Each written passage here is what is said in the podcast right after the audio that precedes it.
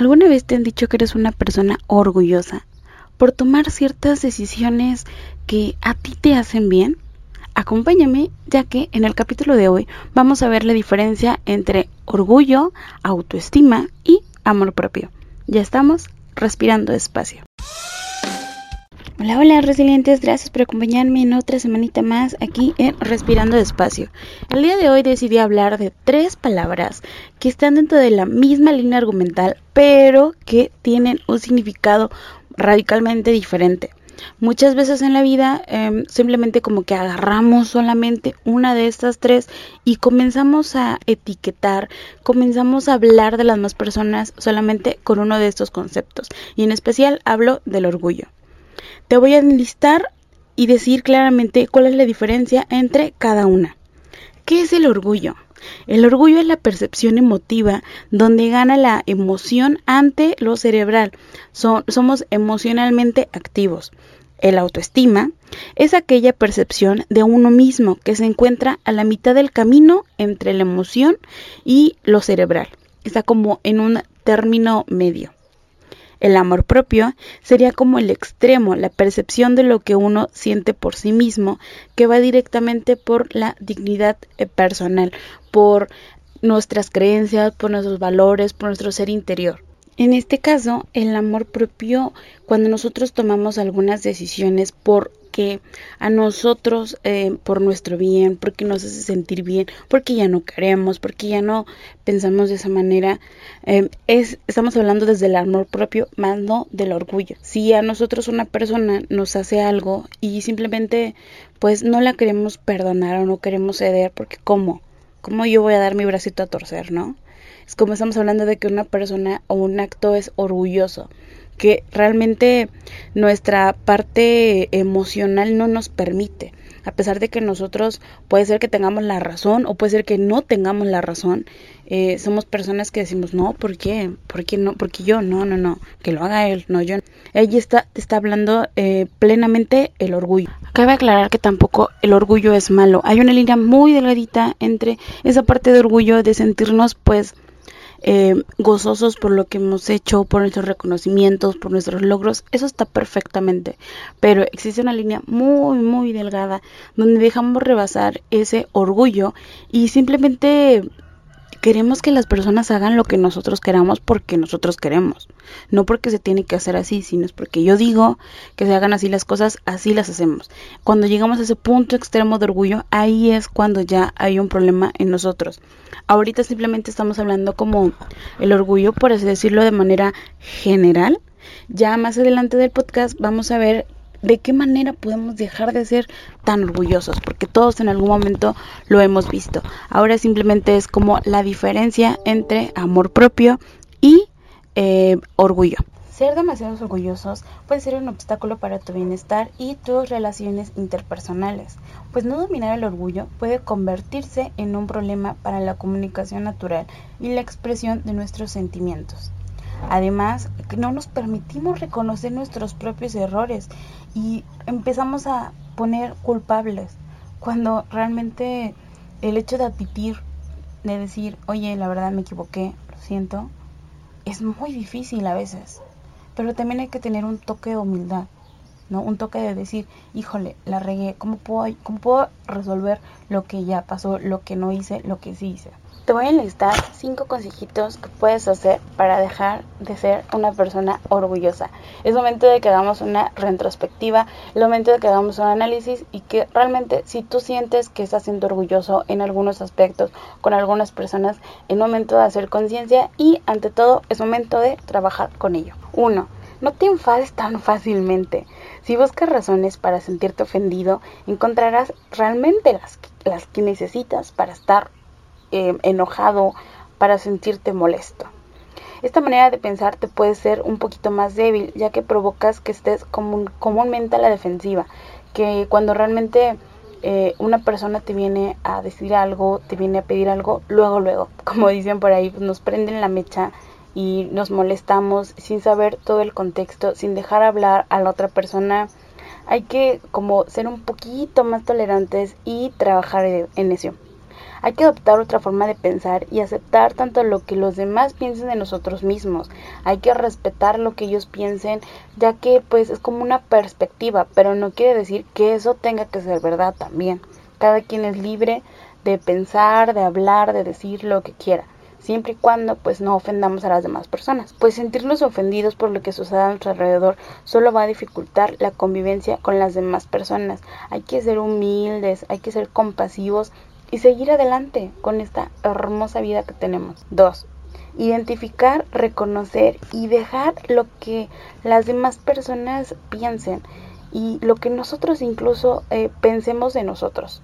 Ser demasiado orgullosos puede ser difícil de detectar en muchas ocasiones, de que realmente pues no es fácil. Es como cuando a un alcohólico le dices que tienes que tiene algún problema con el alcohol, créeme que jamás lo va a admitir a la primera, ya que realmente tiene algún problema, ya que realmente pasa una situación, ahí sí decimos, a, a ver, ¿qué?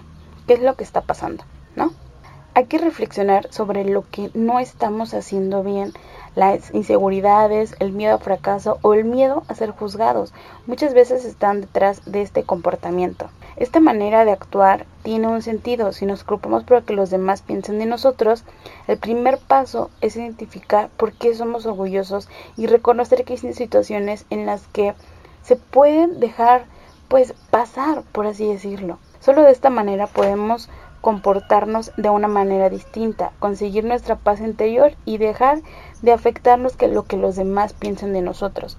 Como dicen, no hay que ser como, por así decirlo, queda bien. Nunca vas a quedar bien con todas las personas y tampoco vas a ser pues amigo de todos, ¿no? Cada quien pues es eh, es criterio de cada quien lo que piensen de ti, lo que piense de cada situación, de cada persona, pero creo que esta parte es muy clave. No siempre le vas a caer bien a todos. Por X o Y razón, no, y está bien y es normal.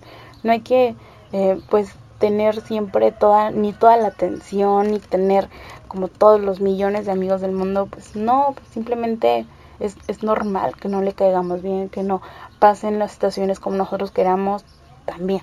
3. Quítate de encima la necesidad de tener la razón siempre. Újule, újule. Este creo que es como, como el paso más clave y a veces es el más difícil. Siento que es uno de los más difíciles en la vida. El dejar de pensar que siempre tenemos la razón. Uf. La necesidad consta de querer tener siempre la razón. Puede provocar que dejes de ser objetivo en muchas ocasiones queremos defender nuestro propio punto de vista sin reflexionar sobre el punto de vista de los demás. Que si yo digo que vamos a hacer esto, se va a hacer. No, no, no. Inclusive también con nuestra pareja, que si nosotros decimos, hoy vamos a ver tal película, ¿no? Porque a mí no me gustan las películas de acción, que le gustan, no, vamos a ver una romántica. Y siempre vemos románticas, siempre vemos románticas. No, no, no, hay que ser también, pues, abiertos a, a aceptar algo que a nosotros no nos gusta. Híjole, que te ¿Qué te cuesta dos, tres horas de tu vida en invertir en algo? Dale la oportunidad a algo. Digo, de dos de que siempre hacemos lo que uno, nosotros queremos, pues es como razonable. Queremos defender nuestro propio punto de vista sin reflexionar sobre el punto de vista de los demás. Hay que recordar que no todo el mundo piensa igual que nosotros y que puede existir diferentes verdades según el punto de vista con el que se miran las cosas. Esto es clave, cada situación tiene pues diferentes puntos de vista y tenemos que, que, por así decirlo, respetar, aceptar.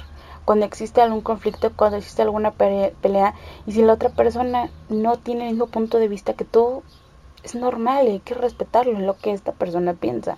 Mientras tú tomes cierta decisión desde tu parte razón, desde la razón, híjole, todo, está bien. Aunque no compartamos el pensamiento de otra persona, podemos aceptarla igualmente, pues la gente también tiene derecho a equivocarse. Vivir en un estado de comprensión continua contra los demás puede ser muy agotador y muy perjudicial para nosotros.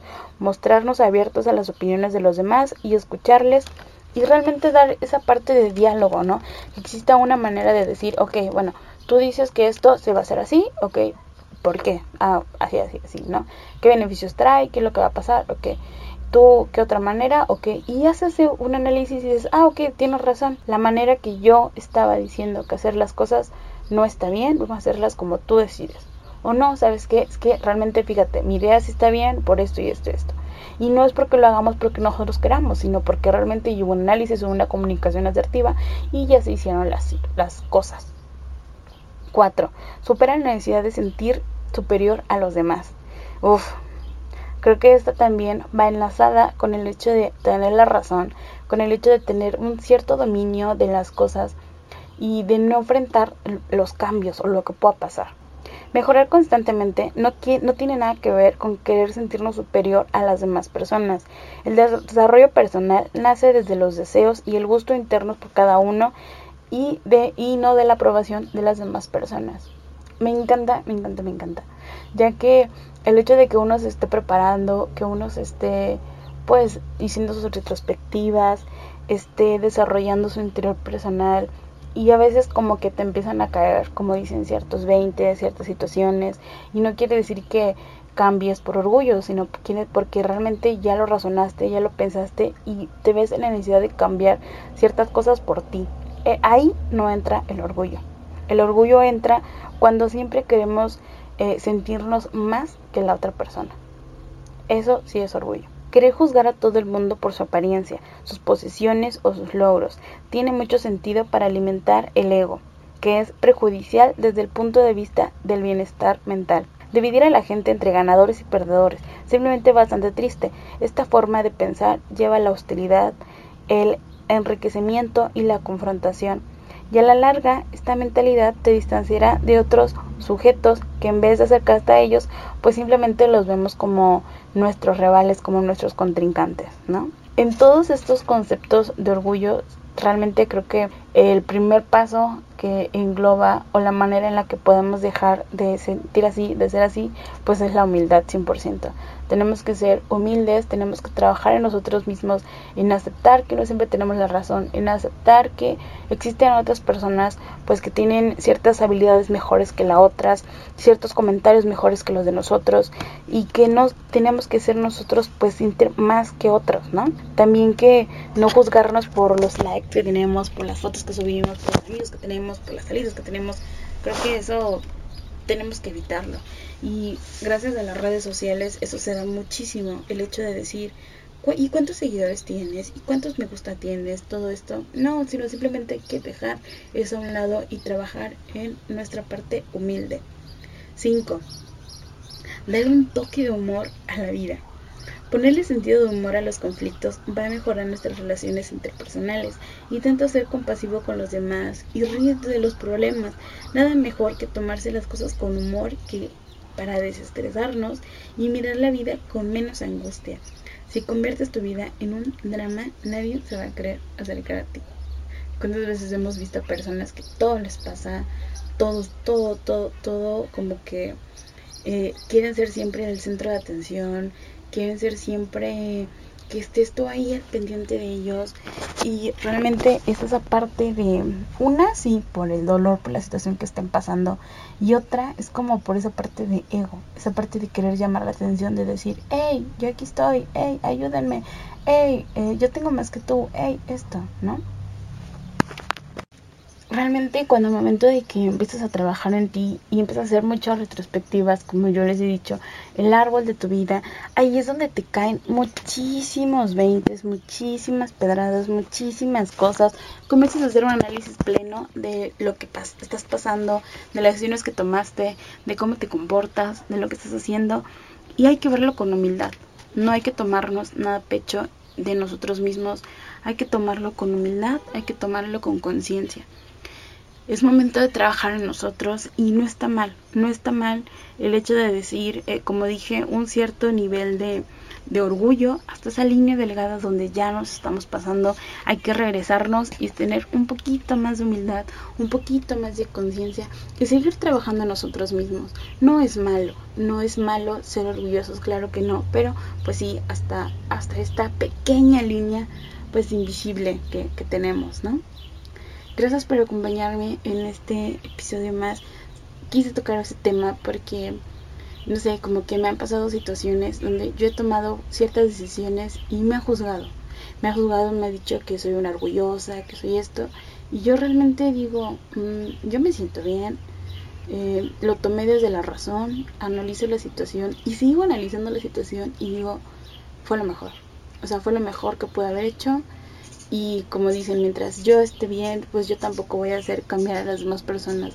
Y no voy a estar ahí diciendo, no, es que, tienes que, tienes que no me digas así, es que no pienses así de mí, es que no sé qué. No, no, no.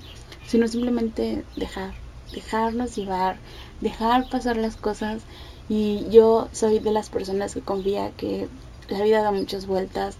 A muchos nos caen muchos veintes en algún momento. Y en algún momento va a pasar. Pero bueno. Gracias por acompañarme en este episodio más de Respirando es más despacio. Sigamos trabajando en nosotros mismos, sigamos trabajando en nuestra salud mental. Chao, chao.